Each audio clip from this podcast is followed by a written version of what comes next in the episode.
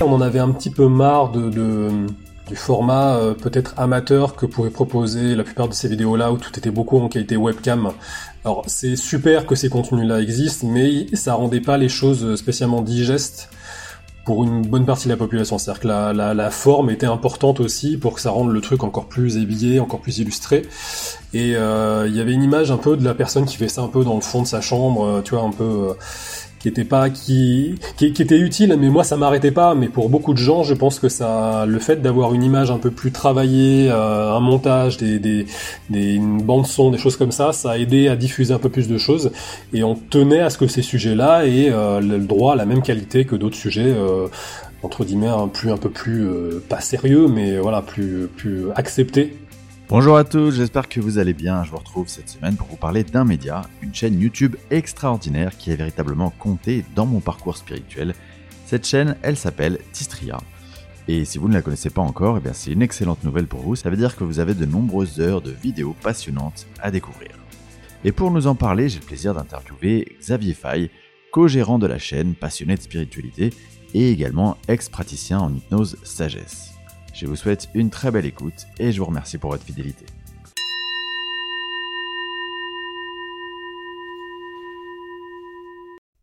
Alors Xavier, euh, bonjour et merci beaucoup, beaucoup d'avoir accepté mon invitation pour ce podcast Entre deux mondes.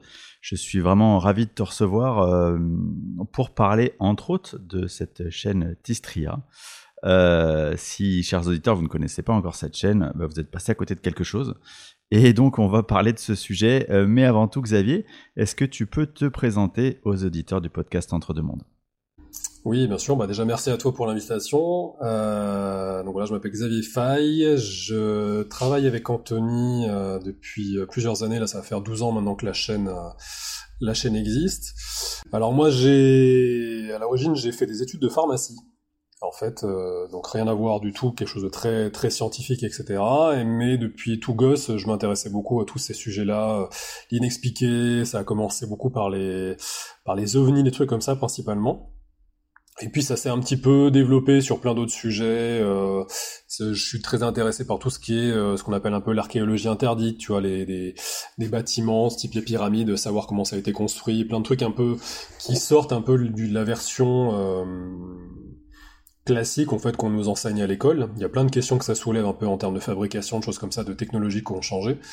Euh, ces trucs-là, ça m'a beaucoup passionné. Puis après, ça a dérivé de plus en plus vers euh, des choses un peu plus sur le développement personnel, sur la, spiritualité, des choses comme ça. Euh, beaucoup les expériences de mort imminente aussi qui me, qui me fascinent. Et puis, donc voilà, j'ai évolué là-dessus. Et puis, je, je, consommais énormément de livres et de de, vidéos en fait sur tous ces sujets-là depuis, euh, depuis tout petit. Et puis bah, l'occasion a fait que je rencontre Anthony, qu'on puisse échanger, voilà, de lui faire bénéficier un peu de mon expérience et lui aussi de la sienne. Et puis on, on s'est bien trouvé, on s'est très bien entendu, puis on a eu plein d'idées de sujets ensemble à faire. On avait à peu près la même philosophie sur ce qu'on voulait donner euh, euh sur la chaîne aux gens. Et puis voilà, ça s'est fait comme ça à l'occasion d'une rencontre.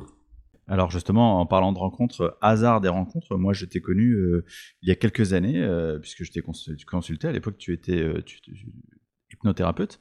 Est-ce que tu peux nous parler de ce, volet-là de ton activité? Oui, bah en fait après pharmacie, alors moi j'ai quasiment pas exercé parce que j'arrivais pas à trouver ma place, j'avais fait une, spécialisation, dans tout ce qui était toxicologie environnementale et industrielle, c'est plutôt la filière un peu environnement de, pharmacie, euh, ce que j'aimais pas trop la logique euh, derrière tout ce qui était industrie pharmaceutique. Donc j'essaie de trouver un peu ma place avec mes valeurs à moi et je n'ai pas trouvé quelque chose qui, me, plaisait. Et du coup, j'ai euh, fait une formation en fait là-dessus. Je sais que le, bien-être des gens me, plaisait, le côté un peu psychologique aussi m'attirait. J'avais une facilité pour parler aux gens, pour euh, les laisser se confier aussi à moi. Donc je suis allé un petit peu explorer ces choses-là et je suis tombé amoureux vraiment de l'hypnose. Donc j'ai commencé d'abord par faire l'hypnose ericksonienne.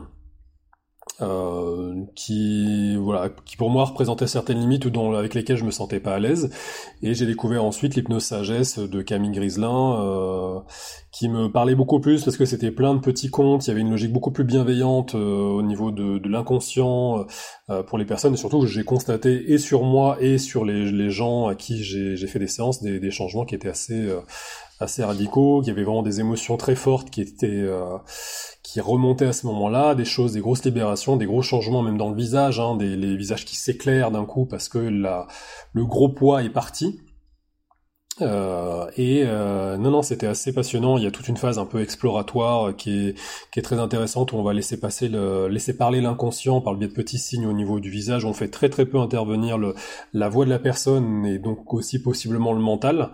Et je m'apercevais que souvent le corps me disait des choses plus justes que ce que pensait la personne, notamment sur les dates où la personne pensait que l'événement lui était arrivé, le corps était beaucoup plus pertinent parce que la personne avait vérifié après derrière avec des, membres de sa famille quand ça se passait. Effectivement, euh, c'était des, fois des, grosses différences et l'inconscient avait souvent plus juste.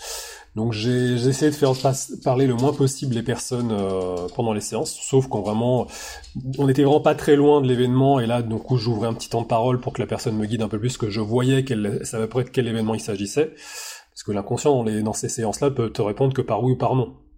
Donc c'est des fois c'est un peu limitant et puis euh, voilà. Donc au bout d'un moment, j'avais besoin un petit peu de l'aide de la personne quand je voyais que l'émotion était déjà là, qu'il y avait beaucoup de, choses qui étaient sorties. Et on, va avoir plus de détails et moi après je retravaille derrière dessus avec, avec tous ces éléments là.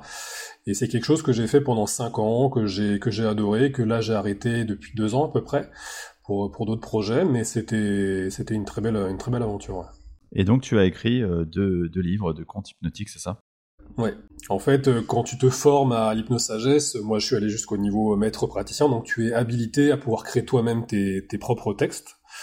Et donc tu comprends un peu la logique des contes euh, d'hypnose, tu sais comment faire passer un message dedans de manière euh, subtile pour que l'inconscient puisse les, les, c'est pas les accepter sans réserve, mais juste au moins pouvoir les, digérer plus facilement parce que tu n'imposes rien en hypnose, hein, tu, suggères juste de manière bienveillante toujours. Et puis euh, dans, dans, ces comptes-là, il y qu'il y avait quand même des, des gros changements qui se, qui se, produisaient chez les personnes, ne serait-ce que par l'utilisation des comptes. Et donc avec Olivia, une collègue, Olivia Favre, une collègue avec qui on a fait la même formation, on, s'est lancé chacun dans cette aventure là en fait avec plein de petits comptes. Donc le premier volet avait très bien marché. On a, là on est sur le deuxième euh, volet qui s'appelle 33 comptes d'auto-hypnose pour guérir ses blessures émotionnelles. Et là, toutes les séances sont enregistrées avec ou sans musique pour les gens que ça dérangerait. Euh, où t'as nos deux voix qui se mêlent un petit peu pour faire, pour faire ces comptes-là. Donc les gens peuvent eux-mêmes faire déjà des, des, des, séances et puis euh, voir déjà sur quel, quel compte il y a certaines émotions qui peuvent remonter. Puis ça peut permettre un travail après plus en amont avec un, avec un thérapeute s'il y a besoin de creuser un peu plus. Mais ça aide, ça aide déjà pas mal euh, à dégrossir le travail en tout cas. Super, bah écoute, euh, merci pour toutes ces infos. Je précise que, comme d'habitude, je mettrai euh, tous les liens que tu voudras bien me donner dans le détail de cet épisode sur toutes les plateformes de podcast et sur ma chaîne YouTube également. on va donc parler de cette fameuse chaîne YouTube, Tistria, qui personnellement bah, m'a accompagné dans mon éveil spirituel. Est-ce que déjà, pour revenir au commencement de cette chaîne, tu peux nous parler de ce nom? À quoi il fait référence? Alors je sais qu'en fait Anthony à la base voulait euh, voulait l'appeler Sirius. Euh, et euh, bon, c'était déjà pris. Il y avait plein plein de chaînes ou plein de, boîtes qui avaient déjà ce nom. Et, et en fait, Istria, c'est la traduction. Alors je sais plus si c'est hébreu ou une autre langue un peu ancienne qui, qui le qui le traduit comme ça. Et en fait, donc c'est resté Tistria. Euh, voilà, c'était juste pour une ouverture un peu sur les sur les étoiles, parce que Sirius c'est quelque chose qui c'est une constellation qui revient très souvent dans beaucoup de de textes un peu anciens, de choses comme ça. Il y a quand même un lien un petit peu entre la entre la Terre et cette euh, cette constellation dans beaucoup de textes euh, qu'on retrouve. Et puis voilà, je, je pense qu'Anthony il a été appelé par ce par ce titre-là, mais ça a été décidé avant avant que j'arrive dans l'aventure. D'accord, donc toi tu rejoins l'aventure, tu me le disais en off juste avant de commencer l'épisode, euh, bah, dès quasiment la, deuxième vidéo, ou en tout cas les toutes premières. Euh, quelle est l'origine, quel est le sens de, ce projet pour vous euh, quand, vous le, quand vous le lancez ou toi quand tu le rejoins? Alors en fait Anthony avant avait une chaîne qui s'appelait Avant-Garde économique. Euh, qui parlait beaucoup d'économistes alternatifs, un petit peu euh, sur le domaine économique, qui proposaient d'autres visions un peu des choses. Et à cette époque-là, je m'intéressais pas mal à ça. Je me questionnais beaucoup un peu sur la sur les sur la société, sur la politique. Il y avait des trucs qui me qui me m'intriguaient, qui qui me déplaisaient dans le système, et je trouvais de la nourriture intellectuelle assez intéressante avec les intervenants qui proposaient. Et je me disais putain, ce serait génial s'il arrivait à faire un la même qualité, si on pouvait retrouver la même qualité de vidéo, parce que c'était déjà très bien monté, très bien habillé, et je, me disais ce serait génial si on pouvait retrouver la même qualité de vidéo pour les pour des sujets un peu plus comme ceux que j'aime sur le paranormal, sur l'inexpliqué, des choses comme ça. Et un jour, il a sorti une, une vidéo sur les sur les pyramides de Bosnie euh, que je ne connaissais pas en fait. Euh, c'est des voilà, il y a toute une polémique un peu autour de ça, mais en gros, ils auraient retrouvé certains bâtiments assez étranges et notamment un labyrinthe un peu tout en dessous qui, qui a des propriétés très très bizarres. Euh, et euh, c'était vraiment monté comme comme moi je l'aurais voulu. Donc je voyais qu'il s'intéressait à, à, ces sujets-là et donc je lui ai envoyé un petit message tout simplement sur Facebook pour le pour le féliciter, pour lui parler aussi, lui proposer certains intervenants que moi je connaissais. Et puis on a échangé, et puis voilà, ça a duré, on a, on a vu qu'on accrochait bien, qu'on avait pas mal d'idées, de choses qu'on voulait faire, etc. On s'est rencontrés, puis après on a décidé de faire la, les interviews ensemble. On a commencé d'abord par le père euh, François, François Brune, qui parlait beaucoup, enfin d'échanges avec les défunts, les choses comme ça, puis on a enchaîné sur plein d'autres trucs euh, ensemble, mais c'est comme ça que ça s'est fait un petit peu au fur et à mesure. Mais voilà, en gros, dans la vision qu'on avait, c'était on voulait, on en avait un petit peu marre de, de comment dire, du format euh, peut-être amateur que pourrait proposer la plupart de ces vidéos-là où tout était beaucoup en qualité webcam. Alors c'est super que ces contenus-là existent, mais ça rendait pas les choses spécialement digestes pour une bonne partie de la population. C'est-à-dire que la, forme était importante aussi pour que ça rende le truc encore plus habillé, encore plus illustré.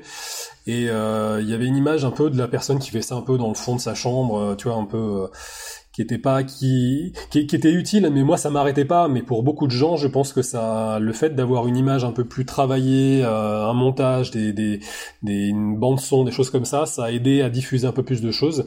Et on tenait à ce que ces sujets là aient euh, le droit à la même qualité que d'autres sujets euh, entre guillemets un plus un peu plus pas sérieux mais voilà plus plus acceptés et voilà, c'était vraiment ça le but, c'était vraiment qu'on puisse diffuser tout ça. Et puis, euh, il a, c'est vraiment juste euh, deux potes qui font des sujets qui leur plaisent. Et puis des fois, voilà, on va partir vraiment sur des sujets complètement différents.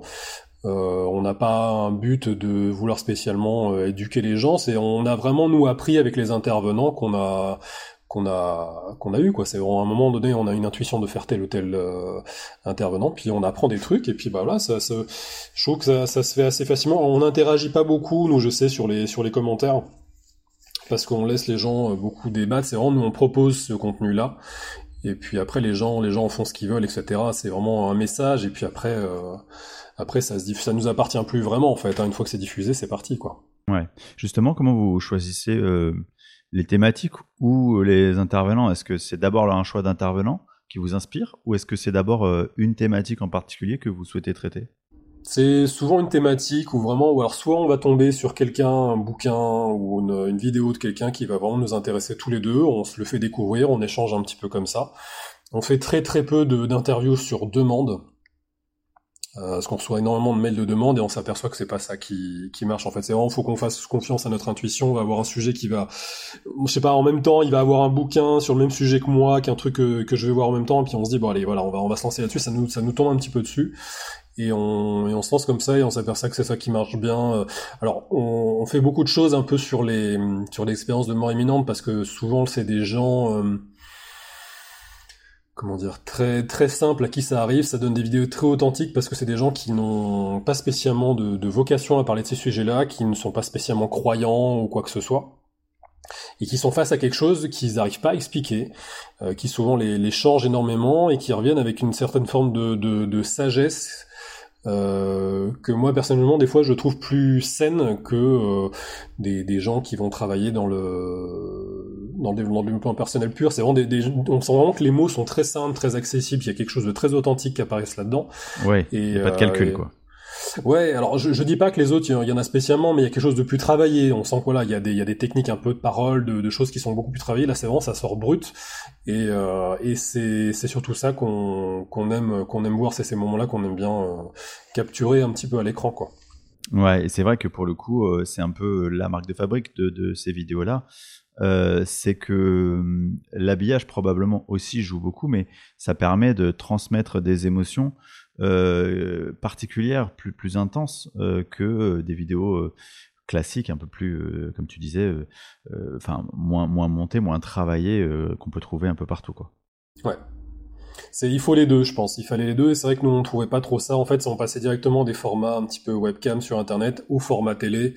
Euh, qui était pas pas toujours très respectueuse de ces sujets-là en plus on trouvait pour la plupart donc euh, on s'aperçoit d'ailleurs hein, régulièrement que certaines chaînes télé piquent des extraits de nos reportages sans spécialement nous en informer euh, il y a eu le cas chez, chez TPMP là il y a pas très longtemps euh, sur un reportage sur Stéphane Alix etc donc c'est des il y a des manières de faire qui nous plaisent pas plus que ça là-dessus, mais voilà, au moins c'est, ça fait peut-être une transition un petit peu entre les deux et euh, voilà, ça fait, ça prouve que ça intéresse du monde aussi. Ok. Alors je sais pas combien vous avez de vidéos, mais il y en a un sacré paquet.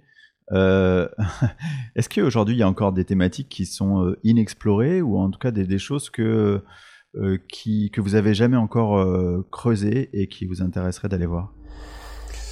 Bah, je, moi, je t'avais dit, enfin, tout ce qui était sujet un petit peu sur l'archéologie interdite, on en a fait pas, pas beaucoup, quelques-unes, mais c'est un sujet qui a l'air assez compliqué à, traiter parce que c'est des, vaut mieux aller sur place, en fait, vraiment pour montrer les lieux, ça c'est un peu plus compliqué, pour montrer vraiment quelque chose de qualité. Euh, il y a ouais non non il y a plein il y a plein de sujets. Je sais que moi je m'intéresse euh, pas mal à tout ce qui est vraiment inexpliqué, paranormal, des, des mystères, des choses comme ça. Donc euh, on a des, des interviews prévues avec euh, un monsieur qui a recensé ce qui s'appelle c'est Laurent Kraspovitz qui a recensé plein de coups de fil, ce qu'on appelle les coups de fil de l'au-delà. Il a créé un livre dessus et c'est un truc vraiment vraiment dingue. Alors je sais qu'il a déjà été interviewé etc. Mais on voulait nous faire un format à la Tistria pour vraiment faire le lien un petit peu vraiment pas par quelqu'un parce que bon lui il a vécu une expérience aussi il en parle dans le livre mais il n'a pas vécu de d'expérience de mort imminente mais c'est un autre aspect un peu de cette de cette dimension-là. En fait, on essaye de montrer que cette dimension-là, un peu de l'au-delà, elle est pas euh, coupée de nous, elle est vraiment imbriquée dans notre monde.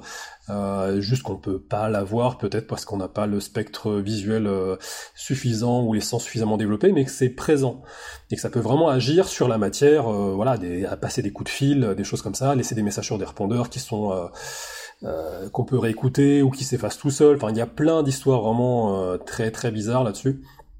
Et je trouvais ça intéressant de partir un peu sur ces sujets-là, mais il y a, y a plein... Il y, a, y a, plein de sujets super. En fait, même dans le côté euh, thérapeutique, il y a une nouvelle vidéo qui va sortir là de, de Stéphane Maillard, qui sortira en février, qui est quelqu'un qui a vécu une expérience de mort imminente euh, qui est revenu. Lui, c'est un très un excellent musicien. Il a il a bossé dans pas mal de groupes et en fait, il est revenu avec une une espèce de de connaissance un peu musicale et il, il soigne beaucoup de gens ou de mots par le biais de la musique, des vibrations de la musique. C'est très spécifique ce qu'il fait. Euh, pour l'avoir testé, j'ai senti vraiment des choses à se passer. Donc il y a, y a plein de domaines un petit peu, euh, vu qu'on sait qu'on est un peu tous vibrations, il y a plein de domaines un peu de, de du soin qui, reste à explorer. Euh, ça me permet de faire une petite bascule un peu, tu vois, avec euh, ce que j'ai appris en, en, santé, en pharma, tu vois. Donc, mais voilà, c'est des trucs qui sont vraiment très sympas. Il y a plein de trucs comme ça à explorer. même toi, dans ce que tu fais avec l'hypnose, tu vois, il y a, je pensais pas moi en démarrant l'hypnose qu'on pouvait euh, agir à ce point-là et sur plusieurs plans au niveau de la personne pour l'aider. J'ai appris au fur et à mesure, hein, et c'est vraiment, il y a des, vraiment des trucs, des, domaines de, dans, le thérapeutique qui sont très, très intéressants à, explorer, quoi. Et, et, pour le coup, est-ce qu'il y a des, des thématiques ou des domaines que vous interdisez d'aller euh, explorer, euh, tu vois, euh, jusqu'où votre champ il peut vous mener? Pas spécialement. Alors je sais que le sujet d'un peu des, des ovnis et tout comme ça, on l'évite un petit peu parce que euh, on ne sait pas vraiment par quel bout le prendre. C'est tellement un truc euh, très ramifié. Euh, c'est des sujets qui m'intéressent, quoi, là, je, que je regarde encore de, loin, mais c'est des, je je sais pas exactement comment le par quel bout le prendre. On, c'est un, peu un sujet qu'on qu'on se met un peu de côté parce qu'il y a déjà suffisamment à faire. Et c'est vrai qu'on est plus ça va, plus on part sur des sujets un peu sur le, ouais, le développement personnel, des choses comme ça. On, aime bien en fait que dans nos vidéos, il y ait une, certaine forme un peu de, sagesse ou d'enseignement un peu qui soit, qui soit transmis. Et euh, c'est vrai que c'est des sujets qui s'y prêtent un peu plus et OVNI un peu moins, donc je sais pas, c'est un peu moins dans l'ADN de, de, ce qu'on fait. Euh, on s'interdit pas le truc, mais pour l'instant on n'a pas eu un intervenant ou quelqu'un où on s'est dit tiens voilà ça peut être le bon équilibre euh, dans ce qu'on fait quoi cette chaîne euh, Tistria, donc je l'ai dit tout à l'heure, elle a, beaucoup de, vidéos, euh, mais la particularité, c'est aussi que vous avez arrêté le projet pendant deux ans, en tout cas il y a eu une pause. Est-ce que tu peux nous expliquer ce qui a motivé cette pause et du coup, bah, ce qui a motivé aussi ce retour? Bah, ce qui a motivé la pause, c'est le, il y a eu le Covid, hein, surtout, c'est que nous on se déplace quasiment à chaque fois chez les intervenants pour euh, pour faire nos interviews, donc ça c'était, ça devenait compliqué. Anthony, en plus, euh, euh, comme je t'expliquais en off au début, il a une chaîne américaine, donc il se déplaçait aussi beaucoup là-bas, donc là c'était plus possible pour lui de, de pouvoir partir.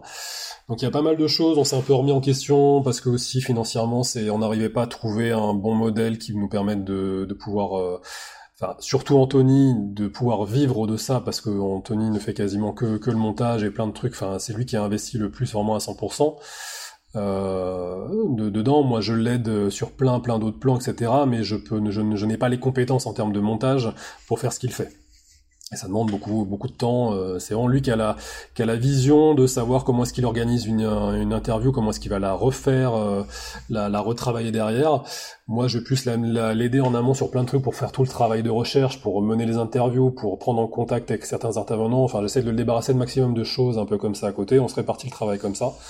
Et, euh, et, là pour l'instant ça marche bien, ça marche bien comme ça. Et puis, euh, mais ouais, il y a le Covid, il y a eu des changements aussi un peu personnels. Comme je t'ai dit, voilà, j'ai arrêté l'hypnose il y a il y a cinq ans parce que ça devenait un peu plus euh, compliqué pendant le Covid. Avec, euh, il y avait énormément de, clients qui allaient qui allaient pas bien et c'était compliqué de pouvoir euh, moi derrière décharger un petit peu tout ça. Donc je faisais peut-être un petit peu trop, peut-être un petit peu trop éponge, etc. Et je me suis fait un petit peu piéger par ça, on va dire. Et donc j'ai voulu remettre un certain équilibre différent un peu dans ma vie par rapport à tout ça. J'ai été très heureux de faire ce que je fais pendant 5 ans et je continue toujours un peu, tu vois, avec les, textes, hein. Euh, les, les, comptes, les comptes d'hypnose, ça, ça m'intéresse toujours autant. Euh, mais voilà, j'avais besoin aussi moi d'explorer d'autres d'autres choses et Tistria, voilà, on, on, a eu besoin de faire quelques petites mises mise à jour un peu sur ce qu'on voulait faire. C'est, devenu aussi assez vite euh, avec le documentaire là, la puissance de l'intention. Ça nous, c'est pas que ça nous a échappé, mais on s'attendait pas à ce succès-là. Je sais plus à combien de millions de vues il est, etc. Et c'est vrai que ça nous a un petit peu surpris. Euh, on a eu besoin un petit peu de, de digérer, euh, de digérer la chose. Euh, et de voir un petit peu parce que voilà as forcément ça ça amène l'intérêt de, de beaucoup d'autres personnes et de certains certains requins donc il faut faire un petit peu gaffe quoi. Toi t'es pas spécialement habitué euh, à, à, ça dans, dans ce milieu là donc il a fallu qu'on se préserve un petit peu. Donc on s'est mis un petit peu de retrait pour euh, pour se recentrer sur ce qu'on voulait vraiment faire. Et puis voilà quand je te dis vraiment que c'est c'est juste deux potes qui font des vidéos parce que c'est des sujets qui nous plaisent et on est encore plus heureux si ça plaît aux gens, que ça leur parle, que ça les aide, que ça leur fait du bien. On reçoit plein de super messages. Mais à la base, c'est vraiment un truc très simple. Euh, on cherche pas euh, spécialement à être aimé, c'est juste on partage notre passion parce qu'on a un certain savoir-faire, certaines connaissances, et on est heureux juste de partager ça, et c'est quelque chose de très très simple, il n'y a pas un gros studio derrière ou un gros truc comme ça, c'est tout quoi. Voilà. Oui, tu parlais de, de modèle économique là. Euh, évidemment, euh, quand on a une chaîne qui a ce succès-là, on peut imaginer que, bah, naturellement, on peut vivre de, des revenus de la chaîne. Euh, c'est a priori ce que tu nous expliques, c'est que c'était pas forcément le cas. Euh, comment on, comment on peut, comment comment on vit de, ce type de vidéo? Comment comment cette économie elle fonctionne en fait? Alors le problème c'est que les sujets sur lesquels on est, euh, ça va pas spécialement attirer des, sponsors ou des choses comme ça parce que c'est des sujets qui peuvent paraître un petit peu, enfin tu peux vite être enfin considéré comme étrange ou quelque chose comme ça, un peu perché pour certaines boîtes. Hein. Je, je, peux comprendre, hein, même si je suis pas d'accord avec ça, mais je peux comprendre le, qui qui veulent soigner leur image par rapport à ça. Donc on avait, on, voilà, il y a toujours des possibilités de faire, de faire des dons, des, des choses comme ça, mais c'est vrai qu'on on essaie de trouver un moyen. on va on va essayer de mettre en place des des ateliers en plus, c'est-à-dire qu'en plus de la vidéo gratuite qu'on tient absolument à, laisser gratuite pour que le maximum de personnes puissent y avoir accès, on va mettre en plus peut-être pour certaines vidéos des petits ateliers euh, supplémentaires qui eux seront payants qui sont faits en partenariat avec l'intervenant, tu vois, pour faire de, pour faire découvrir certaines, certains aspects, ou avoir des, euh, des cours en fait par rapport aux, choses qui ont été développées dans, dans les vidéos. Si les gens veulent prolonger un petit peu euh, ce qui, ce qui a été dit, et puis après nous on se répartit un petit peu la somme entre l'intervenant et puis, euh, et puis nous, et puis nous ça nous permet de faire vivre la chaîne, de faire plus de, plus d'interviews, de faire plus d'intervenants, d'avoir du meilleur matériel aussi. Puis comme je disais, voilà, nous on se déplace à chaque fois, donc ne serait-ce que rembourser les frais de déplacement un peu dans toute la, la la, France et au-delà. Donc il y a, y a, tout ça qu'il faut qu'il faut voir et je trouve que c'est un, un bon compromis. On va on va essayer plusieurs choses un peu. Euh, on si on a voilà certains sponsors que qu'on approuve évidemment, on va pas mettre hein, des, des, pubs de bagnole ou des trucs qui n'ont rien à voir avec avec la vidéo, mais voilà, c'est on, on cherche, on, on je t'avoue qu'on sait pas trop trop encore comment s'y prendre. C'est un truc qu'on on, on, apprend aussi un peu là-dessus. On, on, est ouvert à toutes les idées. Mais voilà, le but c'est qu'on arrive à rendre la chaîne viable pour qu'on puisse, euh, et surtout qu'Anthony puisse en vivre et puisque que ça puisse perdurer. Parce que forcément, si on n'arrive pas à en vivre, Anthony, au bout d'un moment, et moi, on va être obligé d'abandonner, de faire de faire autre chose. Hein. Mais c'est quelque chose qui serait dommage. Donc ça nous plaît énormément de, de, de faire ça. Mais c'est vrai qu'il y a ça, ça ça nécessite beaucoup de temps de travail pour Anthony de, de faire tout ce montage là seul. Et euh, on a besoin de trouver un modèle économique qui puisse au moins permettre que lui puisse en vivre et puisse continuer. Moi, je peux m'en passer, mais c'est au moins que lui puisse en vivre de ça euh, complètement, quoi. Pouvoir vivre de sa passion et puis, euh, tu vois. Je le disais tout à l'heure en introduction, cette chaîne, elle m'a accompagné personnellement durant mon éveil spirituel. Je pense que c'est le cas de beaucoup de personnes et probablement le cas aussi de beaucoup des auditeurs du podcast.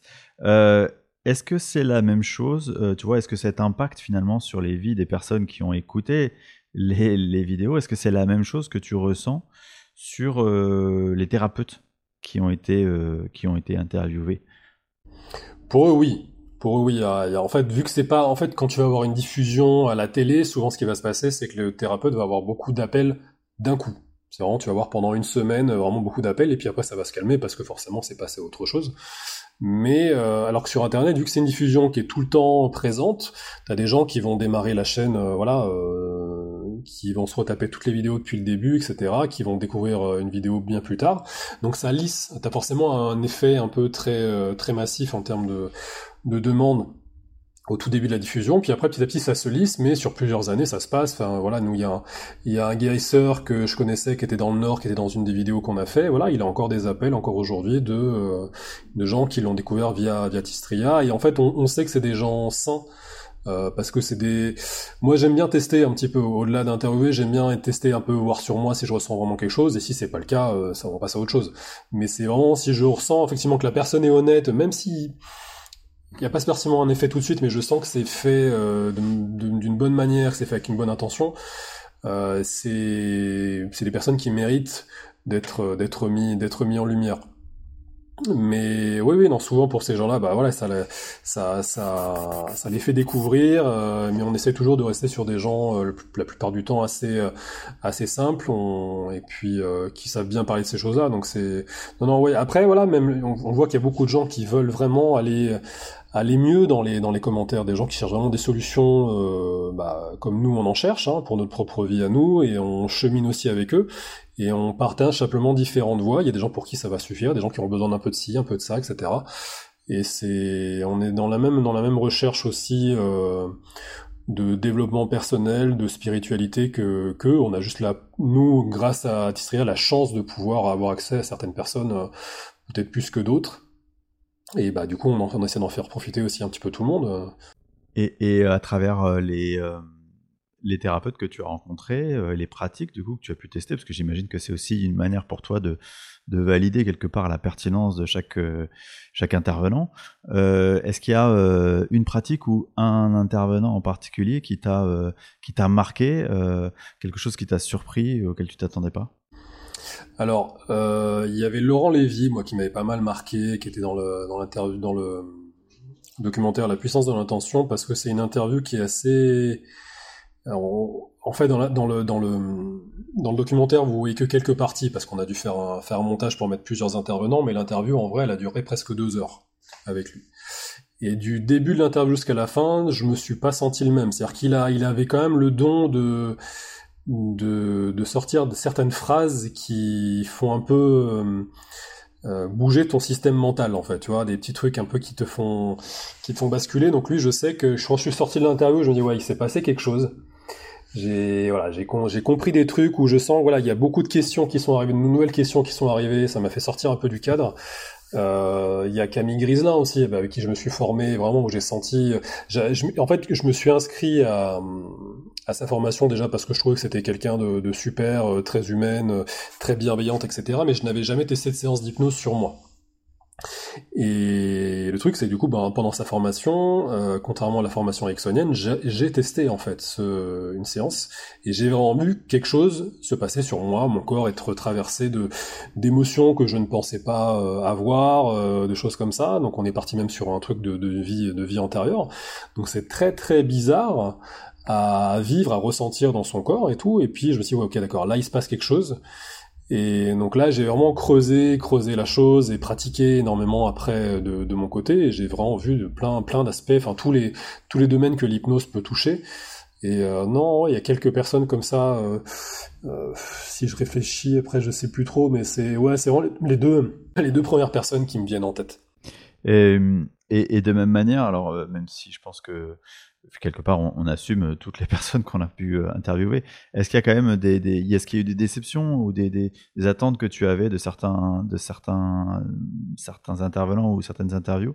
Oui, bah après je, je dirais pas non parce que en fait le, le, le, truc c'est que c'était c'est des gens dans leur message, ils sont justes en fait. Il y a vraiment des, des, belles choses à tirer de chacun de leurs messages, mais après voilà, c'est il y a le message et il y a le messager, il y a le, comment ça, la personne vit vraiment les choses dans sa vie. Euh, il y a des choses avec lesquelles ouais, j'ai été plus ou moins déçu par certaines personnes. Euh, mais encore une fois, je, je me place pas en jeu. Je veux dire, chacun est à son niveau de, de cheminement. Euh, mais voilà, il y avait des, y a des gens qui sont très très doués pour euh, pour transmettre un message. Et puis des fois, c'est un peu plus dur à appliquer dans la vie de dans la vie de tous les jours. Mais ça fait partie du truc et au moins je sais que voilà ces, ces messages-là trouveront leur chemin euh, dans les bonnes oreilles s'il faut, il n'y a pas de souci. Mais oui, forcément après voilà, il y a des il y a un petit peu tout hein, dans le dans le développement personnel. Hein. Il y a des il y a des gens qui enfin je je sais pas si tu as eu toi cette euh, cet effet-là, mais souvent quand tu commences un petit peu à rentrer dans ces trucs-là, t'as l'impression d'avoir de passer des tas des stades où t'as l'impression d'avoir tout compris et puis encore un truc qui se rajoute, et puis du coup t'as beaucoup besoin d'en parler, tu vois. T'as l'impression que t'as compris quelque chose, t'as beaucoup besoin de l'expliquer aux autres, et puis tu t'aperçois qu'en fait il y a encore un autre stade encore, et encore un autre stade, etc. Tu vois, il y a, un truc, il y a, un effet comme ça où t'es t'es hyper enthousiaste de ta découverte, t'en parles beaucoup, et du coup t'as certaines personnes qui en sont là encore, et tu t'aperçois qu'après elles passent encore un autre stade et encore un autre stade.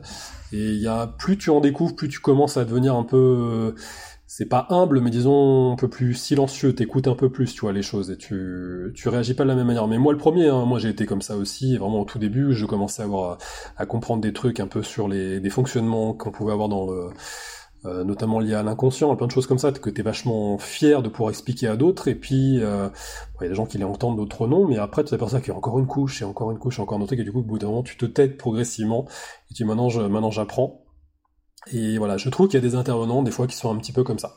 Un petit peu dans ce côté très euphorique, très enthousiaste, mais qui pensent avoir déjà tout compris, alors qu'en fait, non, non, il y a encore, il y a encore plein de trucs, euh, plein de trucs après, quoi. Euh, est-ce que toi, euh, dans, dans, tu vois, dans, dans, la personne que tu étais quand tu as démarré un peu cette démarche-là, la personne que tu es aujourd'hui, il y a des, il y a des, des convictions, des choses qui ont changé dans ton rapport à, notamment à l'invisible? Oui, bah après j'ai toujours été persuadé qu'il y avait quelque chose après, alors moi, il m'est jamais spécialement euh, arrivé un truc bizarre, ni Anthony d'ailleurs. C'est un peu, c'est un truc un peu bizarre. C'est-à-dire qu'on on travaille beaucoup là-dessus, mais on n'a jamais vécu quelque chose comme euh, comme ce que certains intervenants peuvent peuvent expliquer. Enfin, tu verras dans le dans le documentaire avec sur le avec Laurent Kasprowitz. Enfin, c'est vraiment des événements euh, complètement dingues ce qui s'est passé, quoi. Et on a on n'a jamais vécu de trucs de trucs comme ça. Mais euh, c'était déjà d'abord une croyance, qu'effectivement c'est une croyance qui me plaisait, le fait qu'il y avait autre chose après, puis au fur et à mesure des interviews des gens qu'on a rencontrés, c'est devenu vraiment une certitude, un truc, euh, voilà, il, y a vraiment quelque chose qui se passe après, il y a plein de mystères qui sont encore euh, euh, etc. Et c'est, passionnant à voir. Moi, à tel point que j'ai presque du mal maintenant, tu vois, à lire des, des, des romans. J'ai besoin qu'il y ait un, fond de vrai, en fait. Et il y a tellement de trucs extraordinaires de livres, sur qui sont vraiment passés, sont mieux presque parfois que de la science-fiction. Tu dis, enfin, c'est, j'ai presque plus besoin de ça maintenant. Et euh, voilà, c'est, non, non, c'est, euh, je suis, oui, j'ai mes, convictions ont, été renforcées, oui, par rapport à ce que je, croyais petit, par rapport à tout ça, ouais. Hmm. c'est vrai que parfois, euh, je, te rejoins là-dessus. Euh, euh, moi, ça m'arrive avec des, histoires de personnes que j'ai en séance où tu te dis, et on met, si on mettait ça dans un bouquin, les gens se diraient non mais là c'est exagéré quoi, arrêtez de, arrêtez de déconner, vous en faites trop. Alors qu'en fait, c'est des histoires vraies. Et, euh, et c'est souvent des histoires qui sont pleines d'enseignements, plein de sagesse, parce que on se dit, bah, souvent, c'est des personnes qui ont des parcours extrêmement compliqués, mais qui ont réussi à s'en sortir et qui, qui, ont développé une vraie spiritualité dans le sens plus noble de, la, de ce qu'est la spiritualité, et, euh, et très, très, très sage, quoi. C'est assez incroyable. Après, je sais pas si toi ça t'arrivait, ça t'arrive un peu dans ta dans ta pratique, mais tu sais, j'ai l'impression quand tu mets quelqu'un en hypnose, tu tu rentres toi-même aussi un petit peu en, en hypnose. T'as pas l'impression des fois de te sentir un peu, tu sais, guidé? T'as certaines phrases qui vont sortir d'une certaine manière. Tu dis, putain, ce serait pas mal que je l'enregistre quand même celle-là. Tu vois, il y a des trucs très, très comme ça. Moi, je sais que souvent ça m'arrivait. J'avais soit un mot particulier qui venait, soit un enchaînement de phrases où je me dis, ouais. Euh, ce que je viens de dire à la personne ce serait peut-être pas mal des fois aussi que je me le répète. Euh, il y avait il y avait des trucs très très comme ça où tu sens que t'es t'es inspiré quoi. Il y a vraiment quelque chose euh, en plus de tous les événements moi que je voyais passer dans une pièce où des fois t'as vraiment au moment du du pardon où la personne lâche tout ça, t'avais une je voyais souvent de la lumière s'éclairer beaucoup plus dans la pièce. Il y avait quelque chose de très lumineux euh, qui. Il y a plein de choses, il y a plein de petits événements que je pourrais te raconter de trucs assez assez euh, paranormaux pour le coup pendant les séances qui sont passées. Mais c'est non non, il y a vraiment des choses qui se passent. Ouais. Je sais pas si t'avais un peu ce truc là aussi toi. Ouais, j'ai la même chose euh, effectivement, euh, et, c'est rigolo. Ça m'est arrivé il y a très peu de temps dans, dans mon cabinet, donc en Bretagne. une personne, à, un moment, donc elle, on libérait quelque chose et il y avait elle, elle, me dit bah je vois je vois beaucoup de lumière et juste au moment où elle me dit une seconde après peut-être elle me dit beaucoup de lumière il y a les volets qui s'ouvrent en grand quoi euh, de manière complètement inexpliquée et, euh, et c'est ce genre de choses ça, ça arrive assez régulièrement des, des, phénomènes à tel point que finalement on, finit par euh, trouver ça presque normal, alors que ça l'est pas du tout.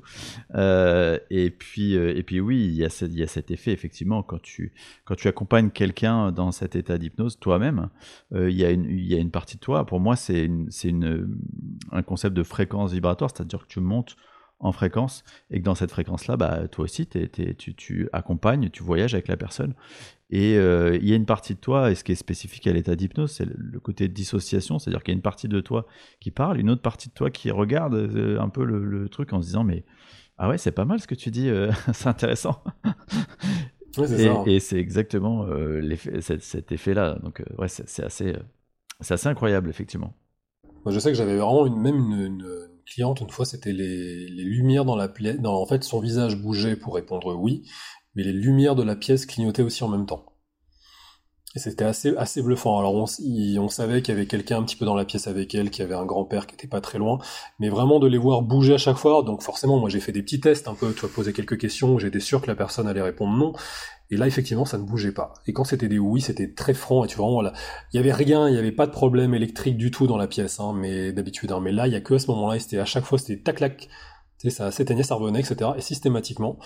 Et plein de petits trucs comme ça, assez étranges à, observer. Tu, sens des choses un peu dans, la pièce. Alors vraiment en cabinet, tu sens vraiment ça. Et euh, c'est non, c'est assez bluffant.